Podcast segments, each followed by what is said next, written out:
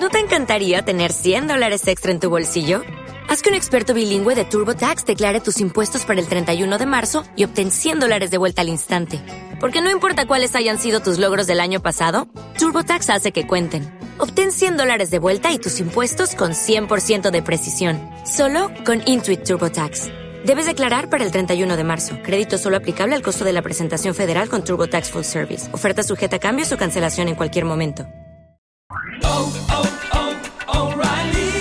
¿Necesitas ayuda? En O'Reilly Auto Parts te ayudamos. ¿Necesitas algún consejo? Te aconsejamos. Nuestros profesionales en autopartes están siempre disponibles para ayudarte a encontrar lo que necesites. Excelente servicio al cliente es solo una de las ventajas que ofrece O'Reilly Auto Parts. Los profesionales en autopartes.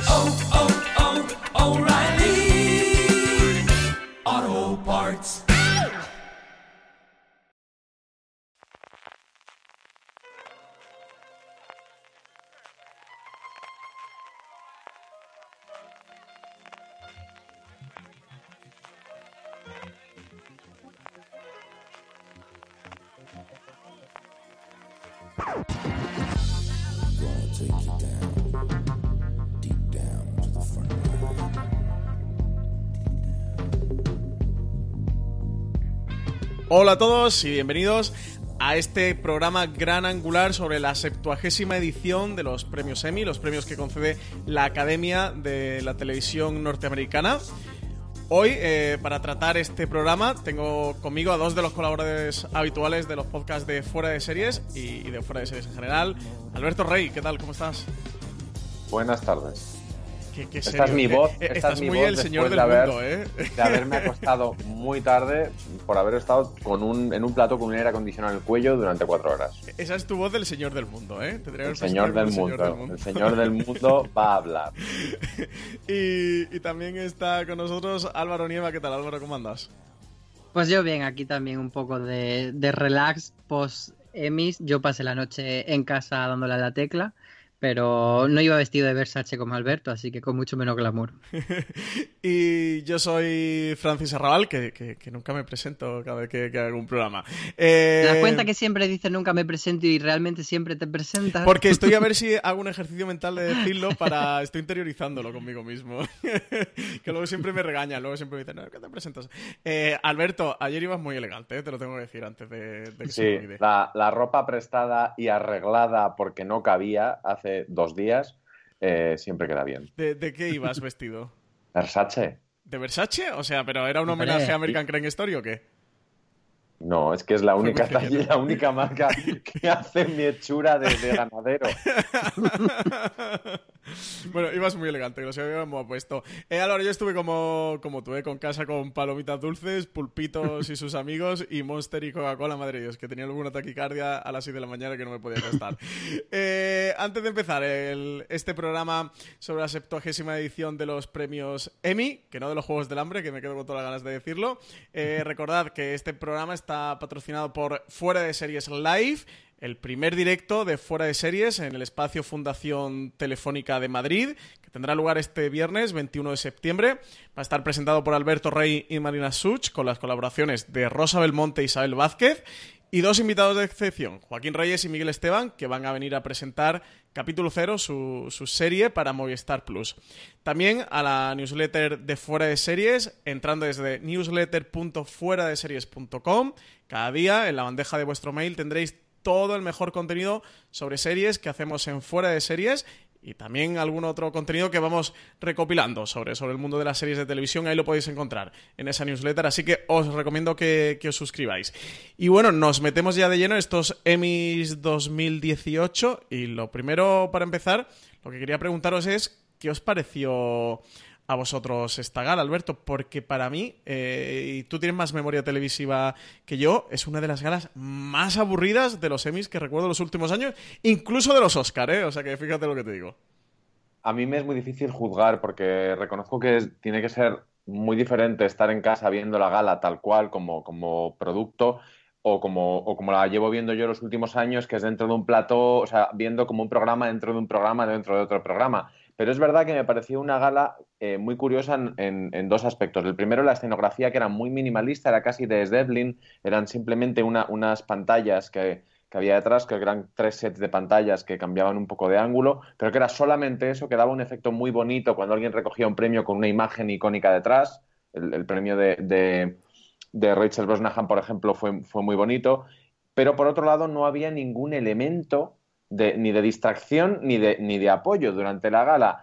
Yo creo que lo hicieron para que, para que la gente de Saturday Night Live, que eran los que estaban teniendo los momentos de mayor lucimiento, se lucieran al 100%, es decir, que demostraran que son cómicos de escenario.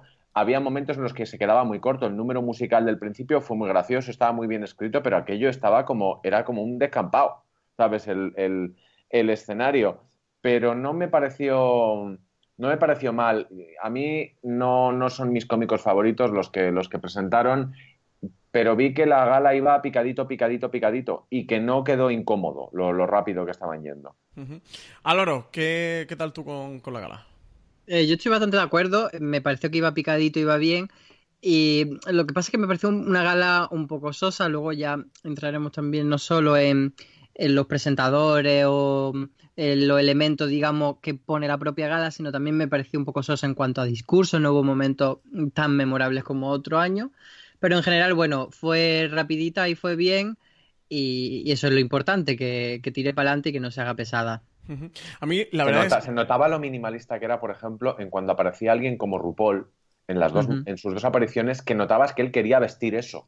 Como diciendo, este escenario hay que llenarlo de alguna manera. Aquí le falta un poquito de purpurina. Me recordó a unos. es muy triste decir esto, pero me recordó a los premios Iris del año pasado cuando salieron eh, Viviana y Anabel Alonso, que la actitud era esa de mariconeo y cabaret, porque esto es un descampado. Pasó un poco, ¿eh?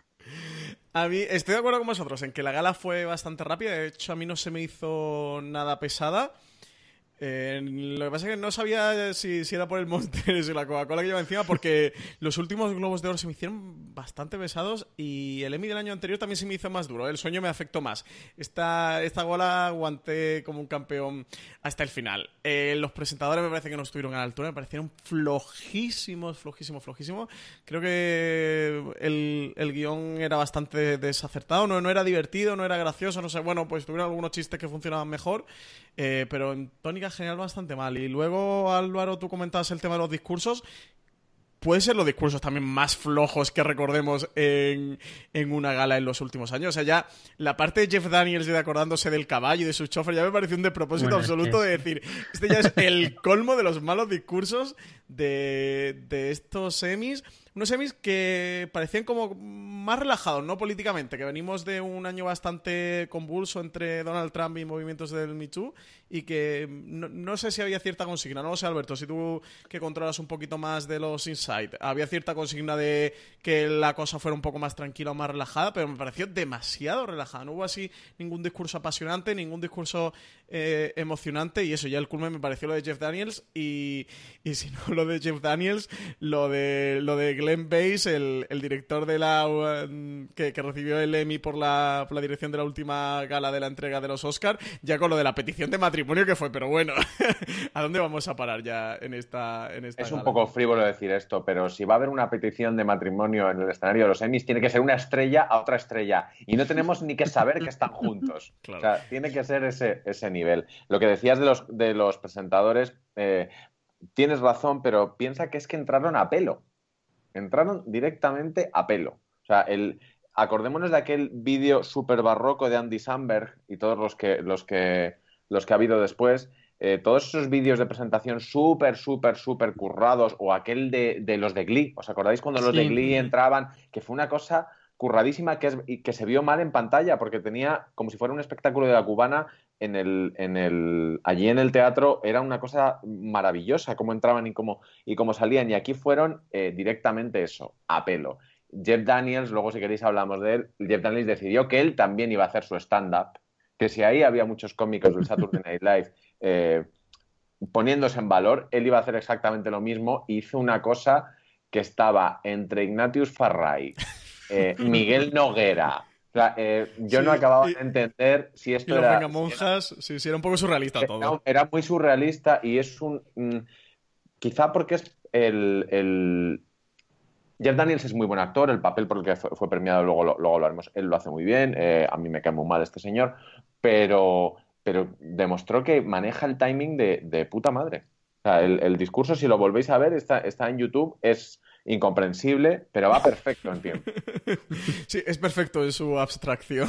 Yo rescataría una idea que dijo Alberto anoche en la tele, a través de, la televisión que estaba viéndole, que dijo que, cuando vio a Kate eh, McKinnon perdón, hacer el, show del número inicial, como que daba las, ganas de que se quedara ella de presentadora. A mí me pasó totalmente eso. Era, por favor, ella es genial. O cuando salió con, con el, cuando, el momento en que salió Betty White, estuvo ella también muy graciosa, entonces era, ¿por qué no está esta mujer presentando los premios en vez de estos dos pan sin sal que de verdad, mm, eso, tuvieron un par de bromas, me hizo gracia lo de cuando dijo que el cuento de la criada era pues eso sobre gente que se le obliga a trabajar y tener hijos y que eso es lo que los negros llamamos simplemente la historia de siempre.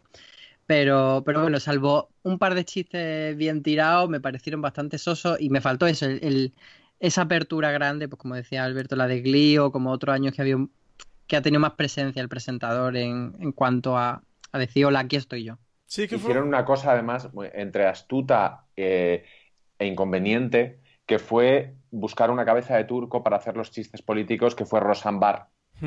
fueron a por Rosan en varias ocasiones. Es verdad que si alguien se lo merece y tiene capacidad para aguantar los golpes es Rosan, porque, porque todos estamos de acuerdo en que, en que ha metido la pata muy, muy a lo loco en los últimos años. Yo creo que además que necesita ayuda. Y ahí se evitaron el, hacer los chistes de Trump, que quedan quizá un poquito cansinos ya. De, sí, daba la sensación eso, como que, habían querido decir, bueno, este año no vamos a meternos tanto con Trump porque está muy visto, y tiraron por Rosan, pero luego no siguió el resto de la gala, o sea que tampoco fue un running gag que siguiese. El tema de la diversidad, que también lo tocaron mucho al principio, luego se quedó un poco ahí que ni ni no, entonces era como el Me Too estaba totalmente desaparecido se quedó todo como muy a medias. Sí, a mí me pareció eso, una gala un poco desapasionada, ¿no? Como, carente de, alma y también de, esa parte del mundo del espectáculo. Alberto, tú lo decías, ¿no? De cómo faltó ese número inicial espectacular, que, bueno, lo, medio convirtieron en este número musical, que quizás fue de lo mejorcito desde el punto de vista del espectáculo y entretenimiento en la gala, pero el resto... La canción estaba muy bien. La canción estaba muy, muy bien, pero era una canción que merecía, que podía haber sido vestida con un vídeo de puta madre y en cambio luego, más adelante en la gala, tuvimos este vídeo de entregando Emmys a actores negros míticos, que la idea estaba muy bien, pero la ejecución era un coñazo. Fue larguísimo, era, era muy pobre, yo no sabía si lo que estaban es como eh, haciendo una especie de broma sobre The Wire y Atlanta de cómo están cómo están filmadas. Me pareció que eso estaba muy deslavazado y, y, como decía Álvaro y dije yo ayer, yo es que veo a Kate McKinnon y a Titus Burgess y ya quiero que se queden. Claro. esos, esos son mis presentadores. Tiene mucha más chispa y mucho más carisma que Colin Jost y Michael Che, era una opción a priori bastante rara y a posteriori bastante desacertada para es que son Pero ellos eran lo que decías, eran un poco la opción venga monjas, es decir, el carisma del no carisma.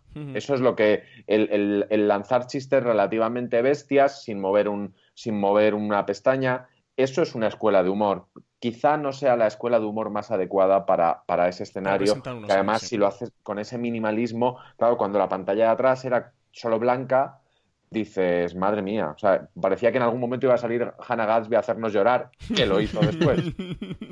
Sí, luego también hubo algunas parejas de presentadores un poco desperdiciadas porque mm, simplemente la idea de tener a Eleven y Khaleesi juntas en el escenario daba para mucho y al final salieron presentaron el premio y se fueron y, fue bastante, bastante sosito. Además, es que este año no sé si es la primera vez o no, pero lo de que metiesen primero el vídeo de los nominados y luego salieran los presentadores, o sea, que los presentadores no presentasen a los nominados era un poco raro porque los presentadores simplemente llegaban a decir el nombre del ganador. Y Sí, técnicamente y afectos escaleta funcionaba de putísima madre porque le daba un ritmo, pero claro, había tan poco dorado, tan poca luz tampoco que quedaba casi eh, de festival. A mí me recordaba la entrega de premios de un festival de cine potente, es decir, una gala porque hay que hacer una gala, pero la vamos a reducir al, máximo porque esto es cultura, no es frivolidad. Pues no, señores, los semis son frivolidad. Son espectáculo a tope. Sí, sí, sí. Eh, con el tema de la diversidad sí que dieron un poquito más juego, sobre todo creo que se notó mucho en, los presentadores de los nominados, ¿no? Que, sí que procuraron que salieran latinos, eh, salió un montón de afroamericanos, salieron... salió el... Francis, negros digamos negros. La gente negra dice que se porque puede, Tandy Newton no es afroamericana, Tandy Newton es británica y negra. eh, Áfrico-británica, Alberto. nada. nada, nada, negro. Vale, eh, salieron negros y ellos negros. les gusta que le llamen negros. O sea, no es ofensivo decirlo. Salió el reparto de Queer Eye también, o sea, de diversidad sexual, no solo de diversidad racial. También eh, salieron diferentes eh, protagonistas eh, en cuanto a la diversidad y casi que se convirtió en un juego de chupitos dentro de los discursos oficiales en el que todo el mundo mencionaba la diversidad. Así que sí que llevan también esa consigna, esa sí que la llevan muy clara. ¿eh? sí, pero luego llega el premio al mejor especial de monólogo y se lo dan a ese señor. Así que la diversidad eh, también en los premios. ¿eh? Sí. Bueno, si os parece, pasamos a los, a los que finalmente fueron premiados durante la gala. Empezamos por la categoría de drama y por el de mejor drama, que finalmente fue a Juego de Tronos, ni de Americans por su última temporada, ni de Crown, que era quizás la favorita dentro de Netflix, ni de Handmaid's Tale, que revalidaba el título, ni Westworld, que era el gran rival de Juego de Tronos dentro de su propia cadena, dentro de HBO. Al final, para Juego de Tronos. Ni la, ni la que no vas a nombrar. Esa no la vamos no, a No, es que DC no iba. eh, no, no, no, estaba ninguna aquí, Liala. DC no te falta nombrarla. Y, y, Stranger, y Stranger Things. Sí, Stranger Esa sí que es la innombrable. Sí, Stranger Things tampoco.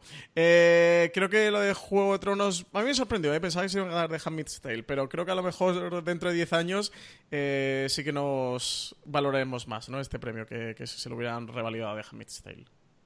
Tanto de Handmaid's Tale como Juego de Tronos han tenido una recepción crítica esta temporada bastante desigual. Yo creo que, que las únicas que han tenido eh, auténtico 10 sobre 10 han sido The Crown y The Americans.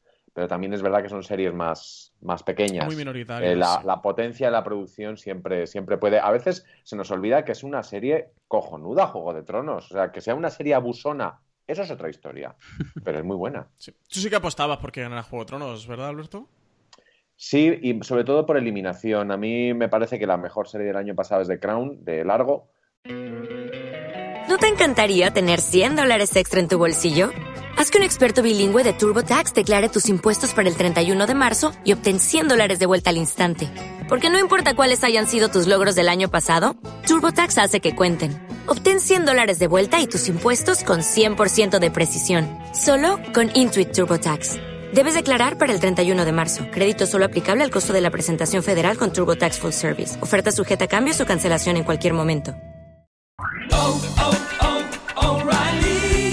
¿Necesitas ayuda? En O'Reilly Auto Parts te ayudamos. ¿Necesitas algún consejo? Te aconsejamos. Nuestros profesionales en autopartes están siempre disponibles para ayudarte a encontrar lo que necesites. Excelente servicio al cliente es solo una de las ventajas que ofrece O'Reilly Auto Parts. Los profesionales en autopartes. Oh, oh, oh, Auto Parts. Pero pero no puedo, no puedo evitar pensar que el 20% de las personas que están sentadas en ese auditorio le han pasado alguna vez una factura a Juego de Tronos. Entonces. Ayuda. Eh, Álvaro, ¿tú cómo vas con esto? Quiero decir que, que, las predicciones de Alberto eran un poco como la escopetilla de feria. Algo que decía que iba a pasar. no, no fue su noche. No fue el horror. O sea, llegó un momento que yo dije a Claire Foy no le van a dar un premio en su vida cinco minutos más tarde estaba subiendo a recibir el suyo. Corte a Foy recogiendo la estatuilla de los Emmy. A mí el apartado de drama me pareció bastante más, más entretenido porque en comedia empezó ganando Maisel desde el principio y ya una vez que ganas guion y dirección de comedia está claro que no vas a perder a mejor comedia o sería muy difícil. Pero los premios de drama estuvieron muy repartidos y entonces de hecho eh, Juego de Tronos solo ganó el de Peter Dinklage. Entonces era interesante eso, que, que era podía pasar cualquier cosa. Se mantuvo esa intriga hasta el final y yo creo que sí, que se lo merecía. No me hubiera parecido mal que se lo hubiese llevado el contra criado de Crown, pero Juego de Tronos me parece justísima ganadora. Sí que es verdad que esto es casi spoiler de la gala de, no sé si es 2000 ya 20 o 21, que cuando venga Juego de Tronos con la última temporada, pues va a ganar sí o sí, porque Tiene toda la pinta, ¿eh? la Tiene toda próxima temporada va a ser más grande, más dura y más potente.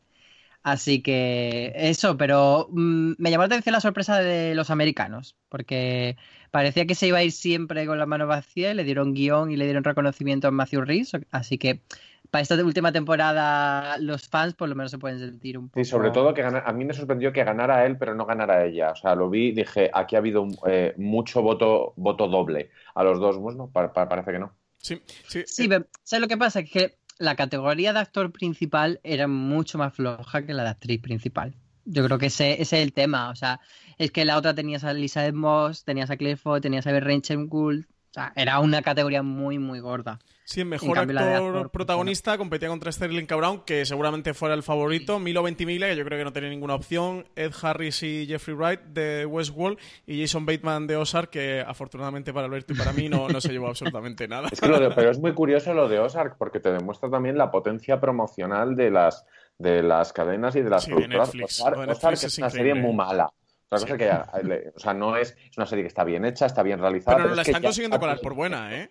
La están final. haciendo pasar por Sí, buena. sí, no o sea, la están Jason. Bateman se va, Jason Bateman eh, no se va de este mundo sin, va a hacer, o sea, él es como Ben Affleck. Dice, yo mm, quiero mejor director, o sea, como Beyoncé, que dicen, ¿tú qué premio quieres? El Grammy, no, yo quiero el Nobel de la Paz.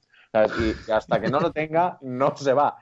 Eh, pero es verdad que en el caso de Ozark es, es, es- me parece escandaloso. O sea, yo, yo te compro antes un, un Fear the Walking Dead, ¿sabes? Que un Ozark. Pero vamos, de lejos. Es sangrante.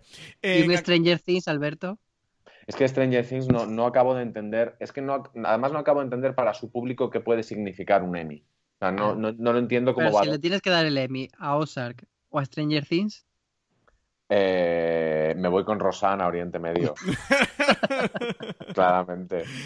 Hombre, Alberto Stranger Things, no digo yo antes que os Lo que pasa es que la segunda temporada para No, mí es muy no, floja. no, yo no, creo que debiera de haber estado nominada. Stranger Things es lo último y de hecho las quinielas aquellas que daban a David Harbour, un tipo que me cae fenomenal, como ganador, me, me parecía una grosería. Y ver a Millie Bobby Brown, que es una niña y que hace las cosas de una niña, en esa final de, de actrices protagonistas, Sí. o sea, yo dije, bueno, al menos no, es- no está, Lena Headey no ha ido, con lo cual si, si gana, si gana, si gana. Millie Bobby Brown no le va a partir la cara antes de que suba. y- o no, es, o no está eh, Robin Wright que directamente saca un arma.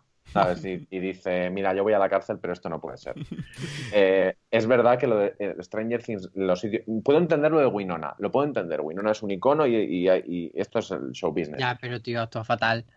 en bueno, Stranger pero mira, Things. te lo puedo comprar. Pero abre muy bien los ojos, ¿eh? Como he comprado, como he comprado a Antonio Banderas, lo compro.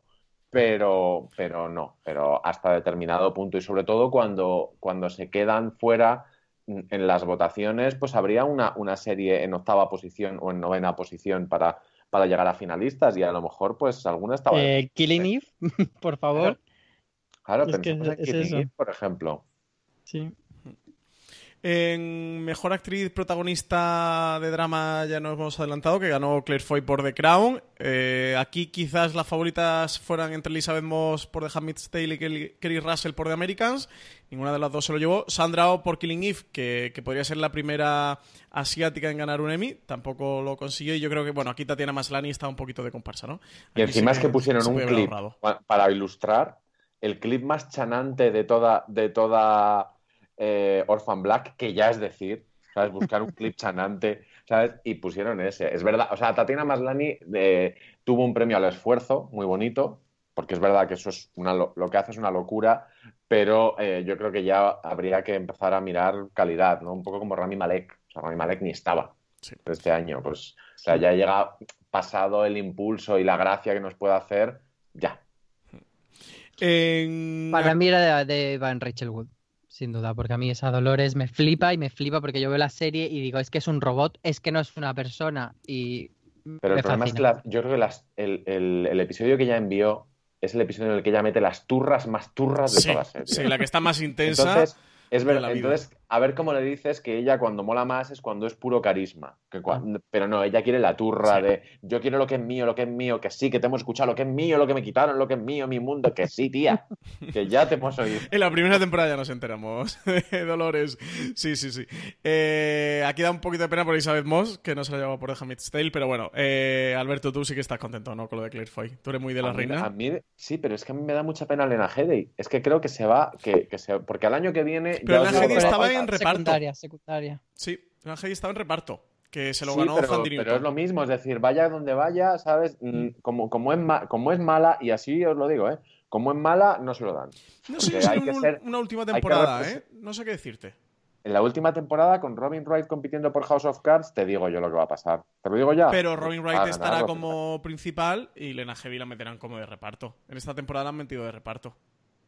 No, no lo tengo yo tan claro. Yo, yo Lena Headey, yo, vamos, me parece ridículo, ridículo que probablemente la persona que vaya a acabar sentada en el trono de hierro, a ver cómo la vendes como que es actriz de reparto. Cuando o sea, al final, en, en, Juego de Tronos, eh, ahora mismo los que quedan vivos desde el principio los podemos considerar protagonistas, ¿no? Quiero pensar. Sí, sí, sí. Sí, pero fíjate que Emilia, Emilia Clarke este año ha ido por eh, actriz eh, no secundaria, o sea, por, por protagonista, y que Harrington lo mismo, y se han comido un mojón los dos por dar ese paso de decir, vale, es real que no somos secundarios.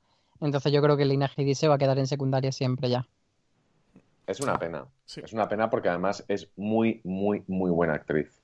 Sí, además en esta categoría también estaba Ivonne Strahovski por The Handmaid's Tale, que tampoco se lo pudo llevar. Que hubiera sido un momento estelar, ella ganando, ¿eh? Porque estaba embarazada de ocho meses. Esa imagen habría sido la bomba. Y aparte es que su premio lo, entrega lo entregaron eh, Elizabeth Moss y Samira Wiley. O sea, era como... Sí, hubiera sido un momentazo. Era, la, la perfección directamente. Y va a salir Serena embarazada. Sea, era la sí, yo además creo que era como la fue la mayor sorpresa de la noche porque había es que yo dije, tres pero tongo, pero cómo han mirado los sobres, pero qué tongo más loco.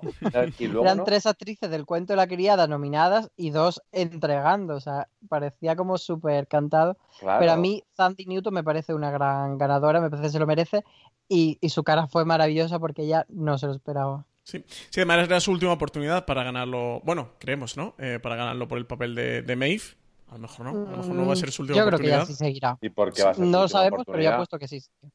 Porque, ah, porque pero si está en una serie donde te pueden fabricar otra vez. Claro, claro, ese es el caso. Esa es la incógnita que nos han dejado con el final de la segunda temporada de Westworld. Estás spoileando, Francis.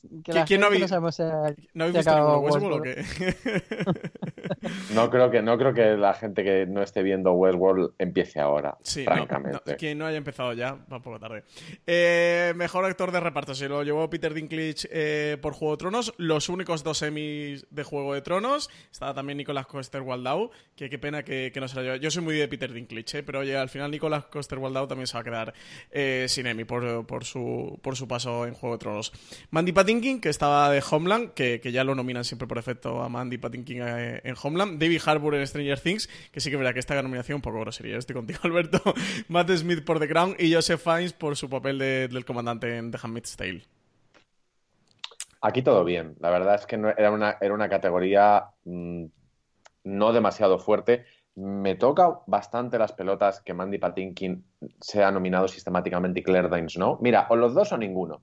Yo ahí lo tengo súper claro. Pero bueno, lo que, la que salió estaba bien. A mí me habría gustado Matt Smith, pero ya era un exceso de británicos, yo creo que mm, demasiado. Y, y, los señoros de Westworld, que miren, como que no. Yo solamente por ver a Harris, que el Harris iba súper mal maquillado, no sé si os fijasteis, iba en un tono todavía más oscuro que el que me pusieron a mí, más morena todavía, y, pero no, no, no, no, es que eso no puede ser.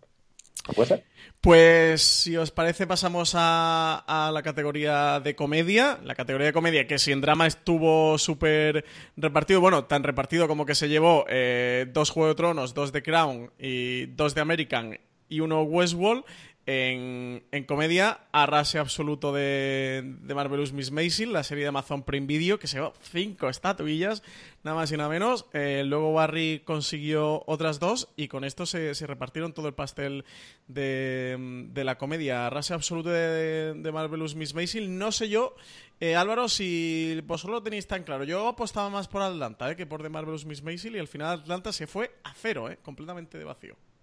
Claro, esa era la, sorpresa, porque la gran apuesta era que iba a ser Atlanta la que se iba a llevar todo, y de repente fueron los primeros premios de comedia, empezaron a, señalar que todo iba para Maisel, y de repente a, Donald Glover se le tuvo que quedar una carita al pobre porque. Hombre, ya con lo de Bill Hader sería como, mira, para esto si lo sé no vengo, ¿sabes? sí, porque además él estaba como en esa especie de competición con Bill Hader, porque también competían los dos, no solo en, en, serie y en actor principal, sino también en guion y creo que en dirección.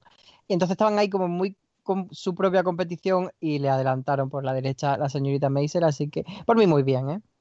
Alberto, ¿tú eh, qué tal este duelo entre Atlanta y de Marvelous Miss Maisel? ¿Qué, se cobró 5-0? Yo en comedia eh, mi actitud era lo que sea menos Blackish.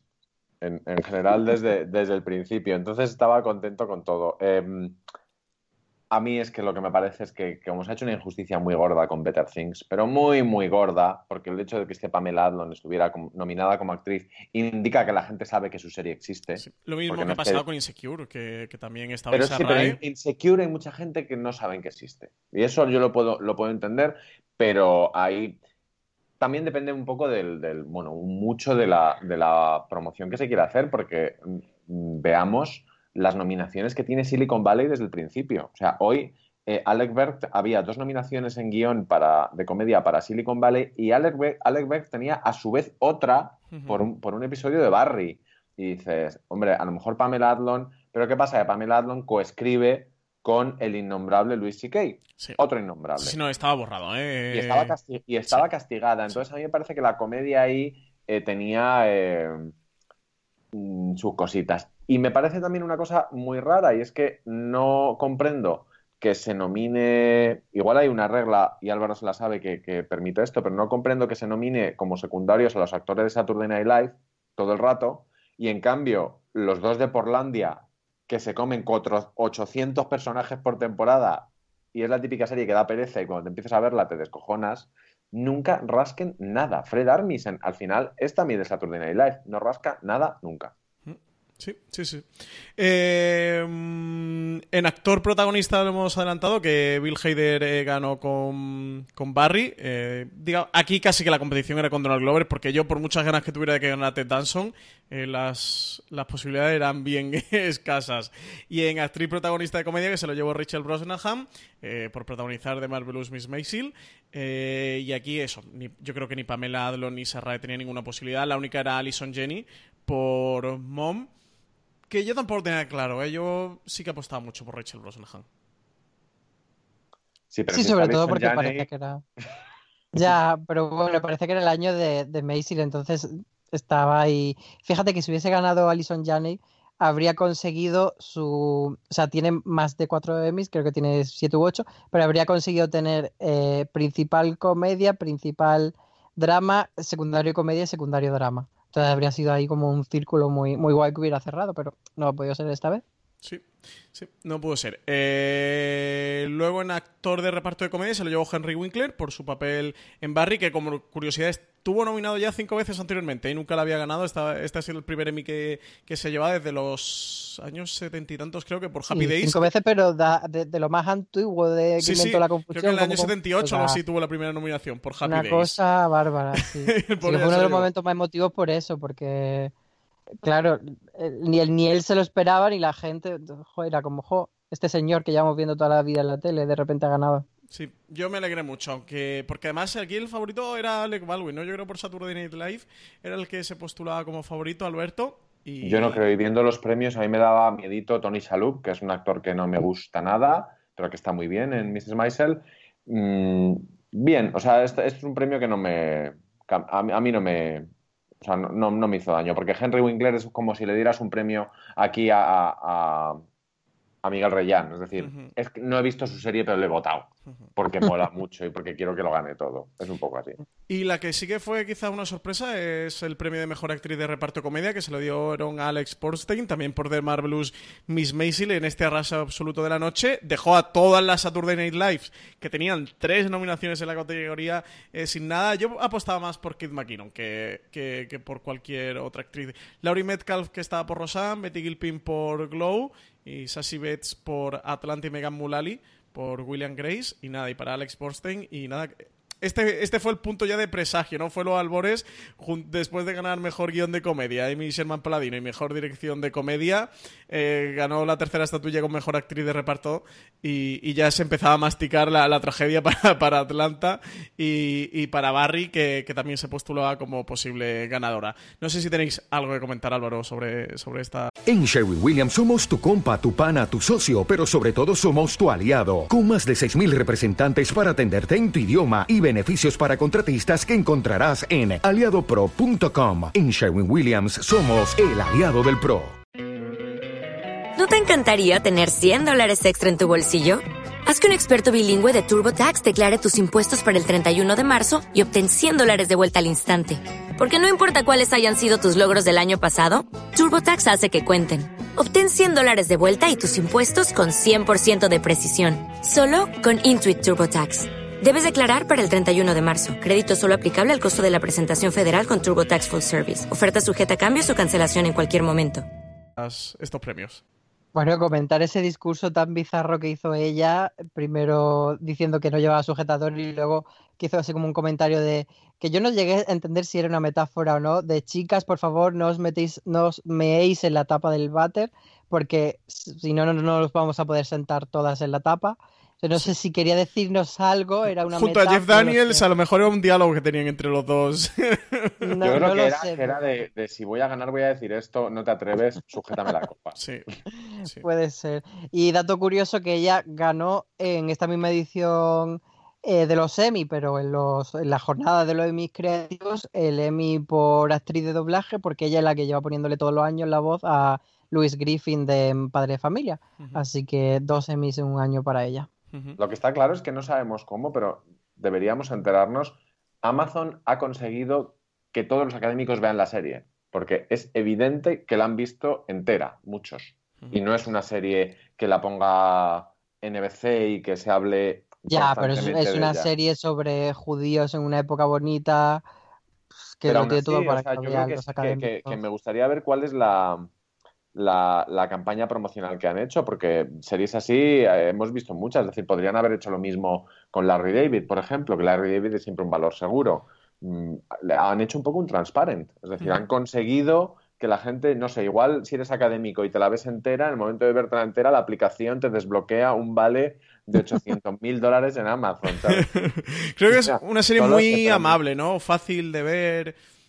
Y aparte te hace todos los checks, es decir, así estás premiando, volviendo a Pamela Adlon, estás premiando la liberación femenina, el empoderamiento, etcétera, etcétera, etcétera, etcétera, sin meterte en ningún jardín. Porque es una serie amable, es una serie positiva, es una serie bonita. Eh, pasamos a mejor miniserie, donde estaban nominados Patrick Melrose de Showtime, Genius Picasso National Geographic, Godless de Netflix, The Alienist de TNT y American Crime Story, El asesinato de Gianni Versace de FX que consiguió ganar, consiguió llevarse la estatuilla y, y lleva dos de dos. ¿eh? eh ya la primera parte, la de The People V. O.J. Simpson, consiguió el Emmy a mejor miniserie. Y ahora lo vuelve a conseguir eh, Ryan Murphy con este American Crime Story, el asesinato de Gianni Versace. Y creo que aquí los tres estamos muy contentos ¿eh? de esto, porque yo al menos me mascaba un poquito la tragedia de Godless. ¿eh? Que mira que me gusta, pero dije, oye, como Godless le quite el, el Emmy a American Crime Story, eh, vamos a tener aquí un feud y nunca mejor dicho. o imagínate un Alienist, que yo lo estaba viendo venir, ¿eh? porque decía, siempre hay el típico momento estadístico loco de que la gente no ha visto ninguna miniserie y dice, ah, esta, que suena como al, espacio. No, a mí me gustó mucho, es, muy, fue, fue muy bonito que, la, gente eh, galardonara una, una serie que probablemente es la serie más desagradable de ver del año. Y un sabor dulce, ¿no? Quizás para Ryan Murphy que, ha tenido algún sinsabor con esta con este El asesinato de Gianni Versace, que es una serie que tampoco ha tenido mucho éxito, no ha sido muy vista, no ha sido muy relevante y, yo creo que la noche de ayer al menos se llevó esta satisfacción, ¿no? De que los premios sí que la, la reconocieran. Álvaro, tú ibas con El asesinato de Gianni Versace, ¿verdad? Por supuesto, pero a mí sí que se me quedó una sensación un poco agridulce porque no sé, como que tengo la sensación de que no ha arrasado tanto como arrasó J, no la ha pasado en la crítica ni en las respuestas de la audiencia y tampoco en los premios, porque aunque se llevase el premio principal, eh, le robaron bastantes premios en las categorías de interpretación, algunos muy, muy, muy dolorosos, como el de el de Penelope Cruz, por supuesto, que es que yo estaba convencidísimo. Confieso que tenía la noticia escrita para publicarla en cuanto le dieran el premio y cuando salieron de la presentadora las palabras mm, que no eran Penelope Cruz, o sea, me, jodió la noche, lo tengo que decir. Y, también me parece muy robado el premio a Finn Whitrock porque su episodio para mí es el, mejor episodio probablemente de, la temporada de Versace, que es el episodio en el que cuentan como su personaje, creo que se llama, no, sé si era David o no, Jeff, Jeff, no, ella, Jeff Trail creo que era. Eh, David, ¿no? ¿El chico rubio? Con los ojos claros. No. Mm, claro, David es el que sale ahora en, Horror Story. Me estoy refiriendo a Jeff Trail, que era el, marín. Cuando cuentan la historia del marín, ah, de toda la homofobia que había en la marina, etcétera, ese episodio me parece formidable y me parecía que él se merecía ese premio. Entonces, a mí mm, no estoy tan contento con, con cómo ha quedado Versace, lo de mí como podría estar, la verdad. Pero podría haber sido de vacío, ¿eh? Sí, sí, o sea, desde luego yo tenía el miedo de que Patrick Melrose de repente la gente dijese... Godless, porque digo, ahí han hecho otro esfuerzo también para que la gente la vea, porque Jeff Daniels lo hace muy bien y Merritt Weber lo hace muy bien, son papeles muy bonitos. La que se quedó fumando en pipa fue Michelle Dockery, sobre todo cuando vio cuando vio subir a, a Claire Foy ya dijo es que no me lo van a dar en la puta vida. que no me, lo, me odia. No sé por qué. y es verdad que eso empezó empezó la categoría de miniserie con esos dos premios para Godless y ya me temía lo peor, la verdad.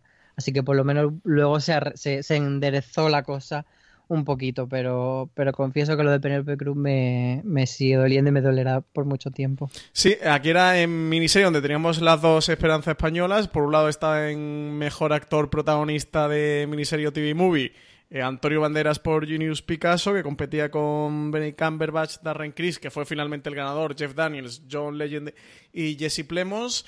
Aquí con Antonio Banderas, y está feo que abra yo el melón, que soy el malagueño de los tres, pero creo que. O sea, no entiendo como un actor, por bien que esté, lo pueden nominar por una serie que es tan sumamente mala y es verdad que Antonio Banderas está bien, intenta hacer eh, el pobre lo que puede, pero es que Genius Picasso es muy mala serie, muy mala serie. Ya consiguieron colocar la de Einstein y oye, qué bien se mueve National Geographic, ¿eh? porque colaron la anterior y, volvieron a colar esta. Yo pensaba que esta no iba a colar y sí que la han metido. Y Antonio Banderas, yo creo que no tenía prácticamente ninguna opción y todo lo descartamos. Y la pena sí que fue con Penélope Cruz, que estaba nominada a mejor actriz de reparto de miniserie TV Movie. Eh, al finalmente se lo llevó Merry Weaver por Godless, que, consiguió también el de mejor actor de reparto para Jeff Daniels, también por Godless. Y nada, una penita lo de Penelope Cruz. Alberto, ¿tú estabas con P o no estabas con P? Yo estaba con P porque uno siempre está con P. Tampoco eh, lo de Merry Weaver me parece, me parece bonito, es una actriz que, que adoro y, las otras opciones, pero me, gustaban menos. Es verdad que, pues sí, que nos habría gustado que ganara P, que, que si la visteis en el previo, es una tía que finge de puta madre como si no lo hubieran nominado nunca. Y tú dices, vamos a ver, tía, tienes un Oscar, 400 Goyas, eh, o sea, el Emmy es morbo. El Emmy es de lo que te das y aparte vas a subir igual al final, ¿sabes? Era como, pero es verdad que sí que sí que me dio un poco de pena y lo de Genius tienes toda razón. No yo no me parece que sea tan horrorosa. Me parece una serie mediocre de otro tiempo, una serie que ahora no tiene ningún sentido, que hace 15 años probablemente le habrían dado el premio sí o sí, porque era lo que se llevaba entonces, pero la tele ahora es muy distinta. Pero a mí es que fundamentalmente lo que parece es que Genius le quita el sitio a The Terror. pero con. pero, pero así. O sea, y dices, si es que lo, único que quiero es eh, a uno de los actores de The Terror y la serie, y que me quites Genius. Sí, sí. Eh, sí, yo creo eso, que es un, melón a abrir con la nominación de Genius Picasso y de Antonio Banderas. Pero en la categoría de mejor actor protagonista también estaba Jeff Daniels por The Looming Tower, que yo sé, Alberto, que a ti te cae muy mal, pero su papel de John O'Neill en la serie es fabuloso. Es verdad que estando mejor actor protagonista, conforme avanza la serie, se va diluyendo un poquito su protagonismo y va perdiendo peso y poder. Y es que la actuación de Darren Criss como Andrew Cunanan, para mí es uno de los dos, tres papeles que hemos visto este año en la televisión. ¿eh? Es que es brutal. Solamente, para verle subir con ese monstruoso traje que llevaba Darren Criss. Eso sí, tuvo uno de los mm, discursos más cursis también y más lamentables de la noche, ¿eh? con, con, el, con el discurso este de la persiana y la música o yo que sé, la que sí, con lo de la novia. abres mi ventana. ¿eh? una cosa muy rara. Es muy tontito este chico, ¿eh? pero pero es muy buen actor. Sí, es muy buen actor. el discurso fue un poco lamentable. Eh, en fin.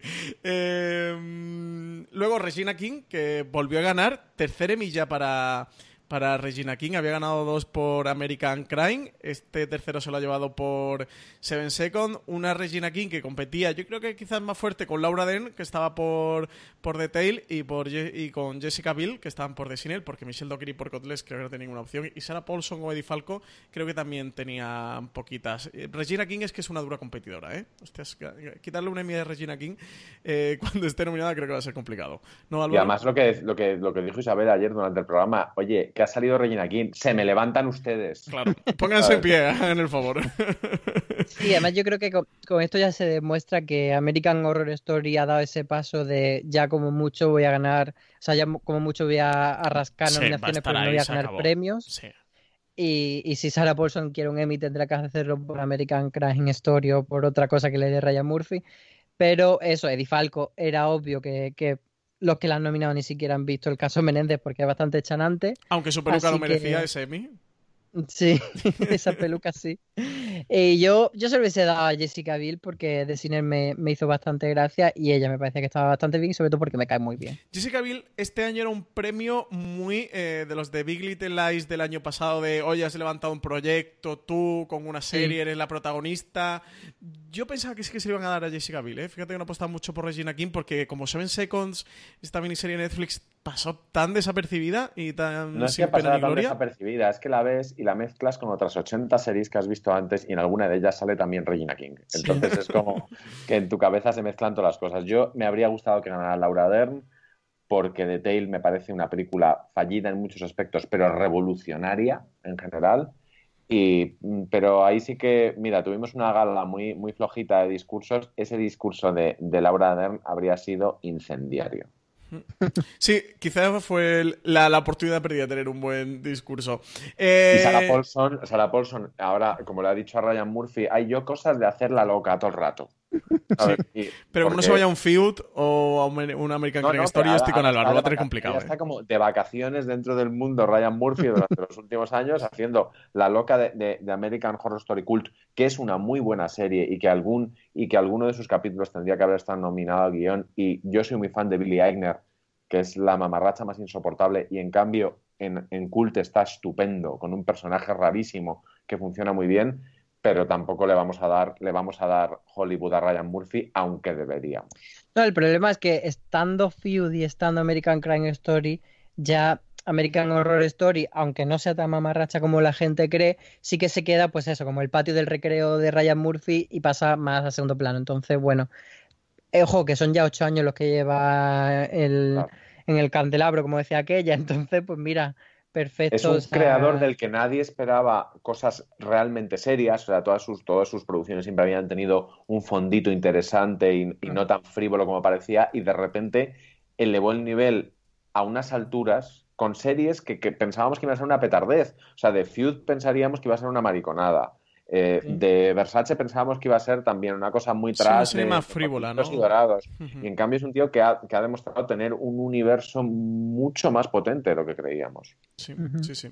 No, y, creo que sí que se le tiene bastante en cuenta ¿eh? dentro de los semi. Eso ya ganó por American Crime Story de People V o J. Simpson.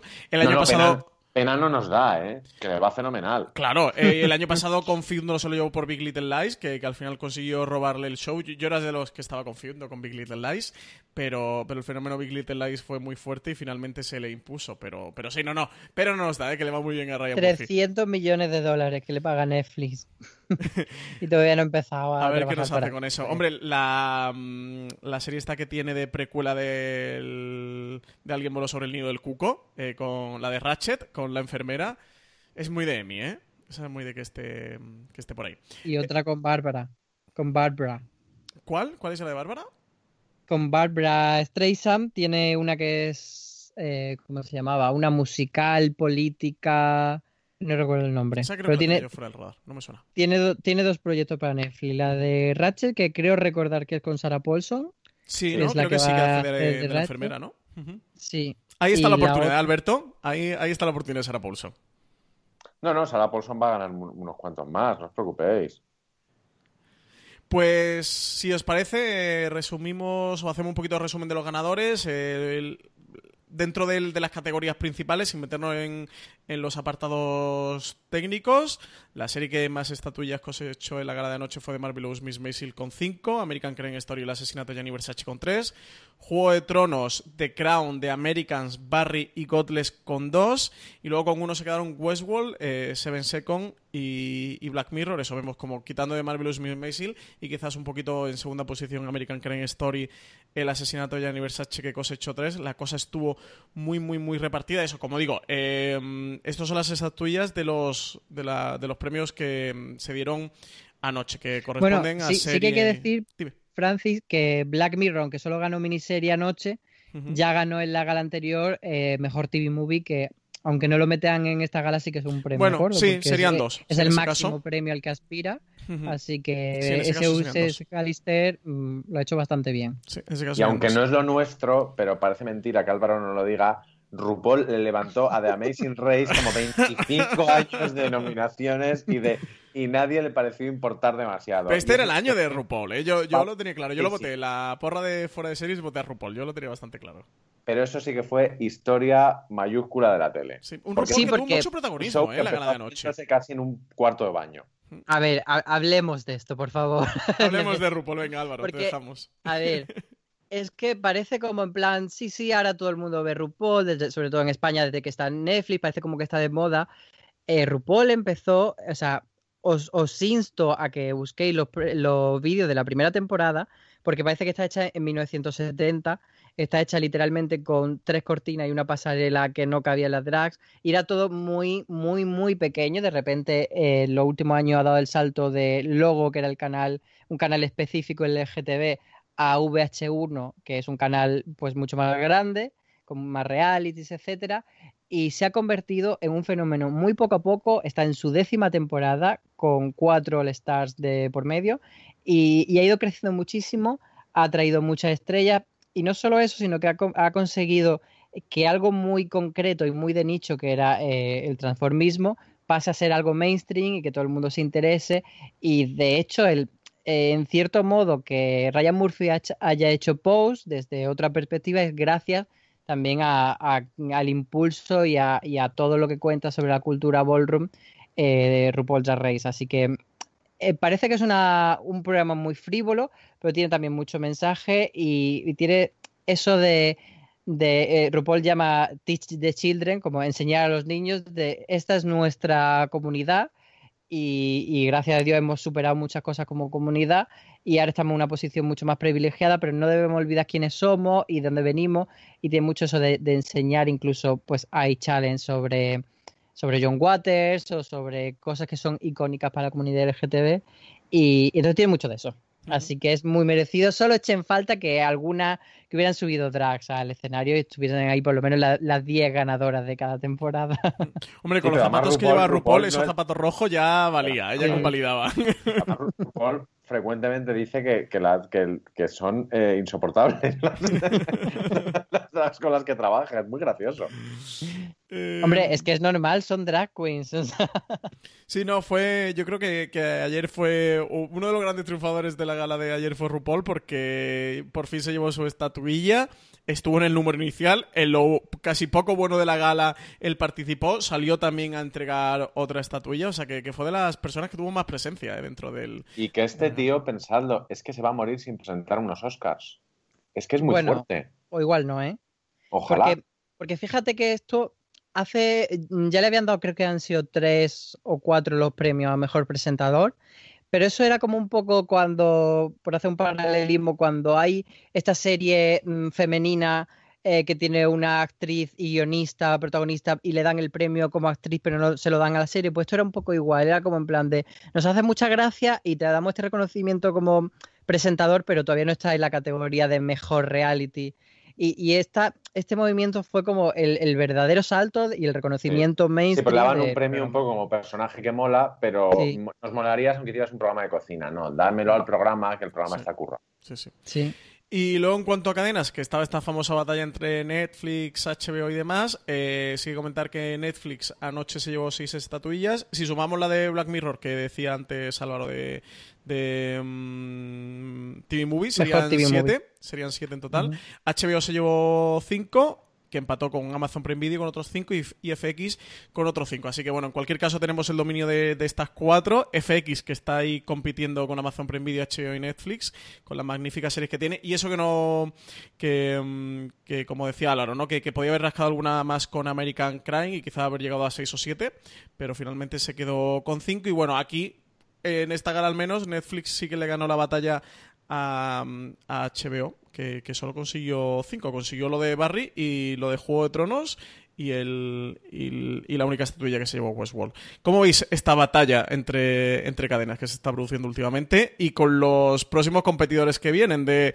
Disney, plataformas de Disney, de Apple, de Facebook Watch, de YouTube Premium, etcétera, etcétera? Es que yo creo que es, hay, dos, hay dos guerras, hay muchas paralelas, porque una cosa son las cadenas, luego están las productoras, luego o sea, está todo bastante, bastante entrelazado, porque los años en los que, o sea, Mad Men, por ejemplo, la producía Sony.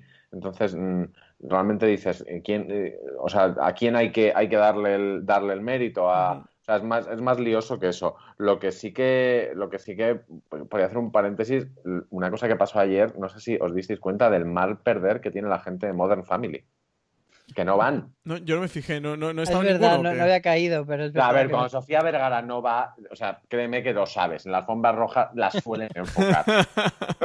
Enfocan un poquito, ¿no? y, y, era un poco de, o sea, había cierto punto mal rollero en, en, en, la gala. Al final, cuando hicieron una promo del programa que iba después, era todo muy raro, como de, mm, ¿cierto? Pero, pero es verdad eso, que la que la la, la, lucha entre, entre cadenas y productoras, que es lo que, lo que estábamos hablando, mm, no, es, no es como la que se ve en la superficie, yo creo. Están también los estudios, están también los, las, agencias de representación de las estrellas, que son las que las mueven. O sea, es muy, es muy probable que Claire no haya presentado, no se haya esforzado por la candidatura este año, por eso no, no la hayan nominado. O sea, la, la trastienda es más compleja. Aloro, ¿tú cómo es esta batalla de cadenas y eh, plataformas? Mm, es que hay siempre en, estos casos distintas formas de, leer los datos y de sacar el titular que más te interese. Eh, lo que llevan haciendo siempre con la audiencia 350 3 que todos los días ganan, son el programa más visto o la serie más vista o whatever. Eh, minuto, de, minuto, de, oro fue. Minuto de oro, la, la serie más vista en Target comercial. Eh, aquí Netflix en, números totales de todo, incluidos los técnicos, se ha equiparado a HBO, pero al final yo creo que lo importante no es tanto el número, sino la calidad de los premios y, para mí la lectura es que Amazon ha adelantado por la derecha a, Netflix porque sí que eh, Maisel fue la gran ganadora de, de anoche en la comedia y todavía eso Netflix no lo ha conseguido con ninguno de sus productos de decir, esta noche ha sido la noche de esta serie. Quizá con The Crown sí lo ha conseguido en, en premios anteriores, sobre todo Globos de Oro y tal, pero, pero falta ese reconocimiento a Netflix tan grande que sí que no están vendiendo como que ha tenido más nominaciones que, nadie, que tampoco es tan difícil porque compiten en muchas cosas tipo eh, programas infantiles, especiales de comedia, etcétera, que hay rascas muchas nominaciones y bueno, pues eso, eh, en premios generales me parece más loable o tanto Amazon o FX que Netflix, que se ha quedado ahí un poquillo regulín. Sí. Que además la relación de Netflix con The Crown es muy rara. O sea, cuando estuvimos, te acordarás Álvaro, en, Roma, en la, en la, presentación de producto de Netflix, The Crown es como que no existía. Entonces tú dices, eh, bueno, eh, será porque es, porque es una serie porque no es europea. Y entonces sí que te sacaban Luke Cage. Dirás, bueno, entonces será porque no es una serie americana. Y entonces sacaban Westworld, digo Westworld, eh, Stranger Things, y dices, no puede ser, que si es su mejor producto con muchísima diferencia. Sí, no, y, claramente pues, eh, la que ponen la que ponen en los semi para intentar ganar y para intentar rascarlo todo. Yo creo que la apuesta de Crown por, por ser la gran triunfadora de la noche estaba clara, pero, pero no le salió a la jugada con unos semi tan, tan, tan, tan repartidos y se quedó finalmente con Era muy raro, por ejemplo, que no, que no presentara ningún premio Olivia Colman, que, que es, que es una de las estrellas televisivas del año que viene. No se han esforzado. Sí. Sí, es curioso, sí. Y, y lo de mm, lo de Marvelous Miss Maisel, a mí la verdad es que me sorprendió. ¿eh? Puede engañar también un poquito lo, esas cinco Emmys de Amazon Prime Video, es que los cinco son por la misma serie. ¿eh? bueno, pero, pero, pero por lo menos he conseguido tener una serie que sea súper relevante y que sea claramente la serie del año o una de las series del año. ¿Pero crees que va a aguantar el año que viene? O sea, ¿crees que la segunda temporada de Marvelous Miss Maisel va a tener ni tan siquiera, fíjate lo que te digo, un, un solo Emmy? Ya no aguantar el de mejor serie de comedia, pero incluso que aguante Rachel Brosnahan, porque yo no lo tengo tan claro, ¿eh? Creo que de Marvelous Miss Maisel, eh, no quiero poner la palabra moda porque no creo que lo sea y, tiene una connotación negativa, pero sí que creo que ha sido un efecto de los Emmy de este año y no tengo yo tan claro, ¿eh? Que, vayan a aguantar para los próximos. Sí, pero decir que Amy Sherman Paladino es la guionista de moda a estas alturas, eh, o sea, es una de las personas eh, básicas para entender la televisión de los últimos años y si hay alguien que entiende esta presión a la que está sometida su serie ahora, es ella. pero ella nunca ha consiguió el reconocimiento con, las Gilmore de la manera que lo reconocía, de que lo recibió anoche. Entonces, por mucho que ella sea una de las showrunners más importantes de, la televisión actual, esto fue un gran paso para ella. El problema de Amazon el año que viene son las cero nominaciones de Jack Ryan. Esa es ahora mismo su mayor preocupación. Me imagino que irán con Romanov y con Hancoming. Será con lo que intentará rascar, incluso más con, con The Romanovs, ¿no? Que con Hancoming. Vamos a verlas primero. Sí, habrá que verlas. Eh, bueno, para ir acabando el, este gran angular sobre la septuagésima edición de los premios Emmy, eh, Alberto, ¿alguna cosa que te apetezca comentar antes de dejar el programa? ¿Mejores momentos? ¿Alguna reivindicación? Mm, bueno, no hubo, no hubo grandes, de hecho no hubo ningún discurso abiertamente político, los, chistes del principio, eso es a, lo Miguel Noguera. A mí se me hizo, se me hizo agradable, pero es lo que os decía, eh, yo hace años que no las veo ya en, la tele en casa, entonces siempre me parece que son muy verbeneras y muy divertidas, pero igual es porque tengo a Isabel al lado diciendo barbaridades cuando nos cierran los micrófonos. Eh, Álvaro, ¿algún mejores momentos de la gala, alguna reivindicación? Yo estoy de acuerdo que, no hubo grandes reivindicaciones así en, cuanto a los discursos, incluso el de Ryan Murphy, que podría haber sido mucho más potente, me pareció que estaba bien eh, de contenido, pero no sé, le podría haber dado un poco más de brío, un poco más de poesía. Y sí que me gustaría comentar una injusticia que es eh, Philly Waller Bridge, que estaba nominada por Killing Eve como mejor guion de drama, que no se lo llevó. Bueno, pues una, una pena y reincidir en Penélope Cruz, que es que me dejó devastado. Así que bueno, a ver si para el próximo año Ryan Murphy le da otro papel de Emmy. Sí, pero bueno, el mejor guion de drama se lo dieron al último episodio de Americans Start, que yo creo que es una bonita despedida, ¿no? Es, ha sido un bonito adiós de los Emmy a, una serie que también se lo merecía. Hemos hablado muy poquito de Americans. Hemos hablado casi nada. Hemos hablado casi nada. y es una de las grandes de las grandes ganadoras realmente. ¿eh? Sí, claro, es que al final de American se llevó el de mm, el de mejor guion de drama y el de Matthew Rhys. Lo que pasa es que lo de Kerry Russell. Yo estoy contigo, Alberto. Yo pensaba que Kerry Russell podría ir, eh, podría haberse llevado, ¿no? El, ese doble Emmy. Es que lo descartaba, pero. ¿El qué, Álvaro? Que digo que en la vida, en la vida, yo ¿No? a ella no creo que eso, no, porque la competencia era muy dura, o sea, no que no es, no quiero decir que me parezca mal que no se lo mereciese, sino que había unas competidoras tan grandes que yo a ella no la veía como opción. Sí, que quizás detrás de las tres categorías principales de drama, comedia y miniserie, mejor actriz protagonista de drama fuera la más, más complicada de, de ganar, cosa que dice mucho en favor de, de Claire Foy. Yo con mejores momentos de la gala, si me tuviera que dar con uno me quedaría con el número inicial, que tampoco me parece para tanto, pero es que luego la gala me pareció es tan el único, Es el único que tenías. Es el único que tienes para elegir. Claro, exactamente. es que no hay otra, no hay otra opción. Como peores momentos de la gala, como lo peor de la gala, me quedaría con, con los dos presentadores, de verdad, por favor. O sea, les deseo que le vaya muy bien en la vida, pero que no lo lleven más para presentar los Emmy. Al menos yo tengo que verlos, porque creo que, cuesta arriba se les hizo la gala a, ambos. Y tienen como mucha falta de química, ¿no? Si están juntos en Saturday Night Live. Eh, se, entendían como fatal, ¿no? No sé. Pues es a lo que juegan, es su, su, estilo es ese. A mí, a mí lo que me dio un poco de bajona fue cuando iban a presentar el In Memoriam eh, salió Tina Fey y yo tenía una esperanza de que Tina Fey iba a hacer un chiste sobre el In Memoriam. Y digo, necesito ese chiste ahora mismo, lo necesito. sería lo que no hubiera levantado la gala. Pero debe de ser una cosa que debe de estar prohibida, pero como por la Constitución americana. y si hay alguien que puede salir adelante con un chiste ahí, es Tina Fey, que todo el mundo lo quiere. Y luego los discursos me parecieron eran un poquito sosos. Todo es verdad el de Ryan Murphy, que sí que tuvo esa parte de American Crime Story de reivindicar un poquito la comunidad LGTB y, y enlazar el discurso de su serie, de la de Gianni Versace, con lo que él pretende contar en sus series y, y esa conciencia que pretende crear, que sí lo tuvo un poquito en su discurso, que estuvo bien, pero mm, era como muy tranquilo Ryan Murphy, no era como muy poco apasionado, era como, bueno, estoy aquí en los Emmy, os voy a contar esto y me voy para mi casa, ¿no? Ahora nos vamos a la fiesta. Eh, le faltó un poquito de, pasión.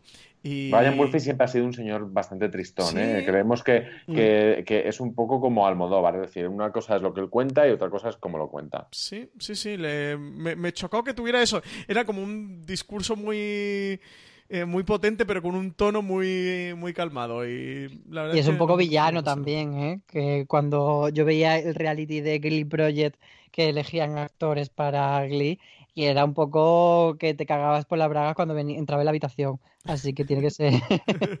bueno, no Para ser una de las personas más poderosas de Hollywood, es que es lo que hay. Y, ya está, y no mucho más de la gala. La verdad es que eso me.